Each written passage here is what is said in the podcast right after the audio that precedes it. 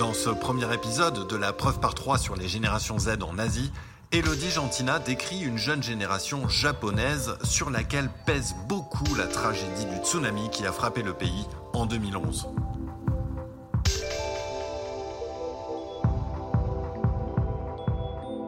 Les jeunes de la génération Z née après 1995 représentent 14% de la population au Japon. Habitués à la stagnation des salaires, aux emplois euh, sans avantage et à un État euh, endetté, ils ont connu euh, la crise financière de 2011, le tsunami et la catastrophe nucléaire qui a suivi. Autant d'événements qui font de cette génération Z au Japon une génération économe les jeunes Japonais sont réticents à dépenser et s'ils dépensent, ils recherchent avant tout le bon, le bon rapport qualité-prix. La frugalité est même devenue une qualité pour les jeunes Japonais. Ils tendent à avoir une vision assez pessimiste euh, du, futur. 40% des jeunes Japonais euh, vivent dans la précarité. Près de 30% des travailleurs contractuels qui ont entre 25 et 34 ans déclarent occuper un emploi temporaire, faute d'avoir trouvé un emploi permanent.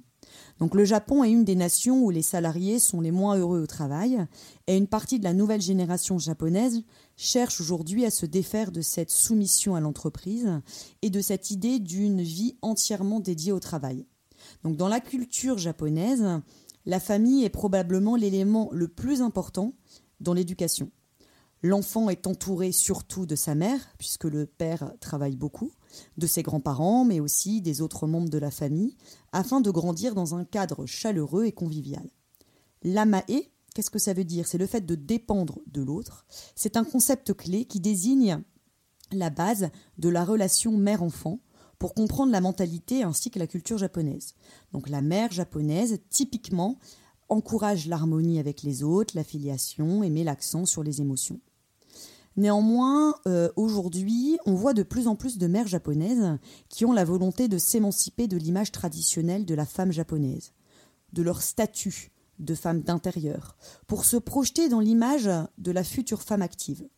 Les adolescentes japonaises prennent alors leur maman moderne comme un modèle d'action, et elles vont se projeter dans le rôle de future femme active, et elles aspirent à être indépendantes en ayant un emploi. Un autre facteur marquant euh, de la culture japonaise, c'est que l'enfant est éduqué avec l'idée que ses parents sont le modèle à suivre. L'influence de la culture traditionnelle confucéenne sur les parents modernes japonais est bien remise en cause. Les jeunes japonais euh, restent donc tiraillés aujourd'hui, euh, sans doute plus qu'ailleurs, hein, entre les traditions et l'influence des valeurs occidentales, comme l'individualisme, l'autonomie envers leurs parents.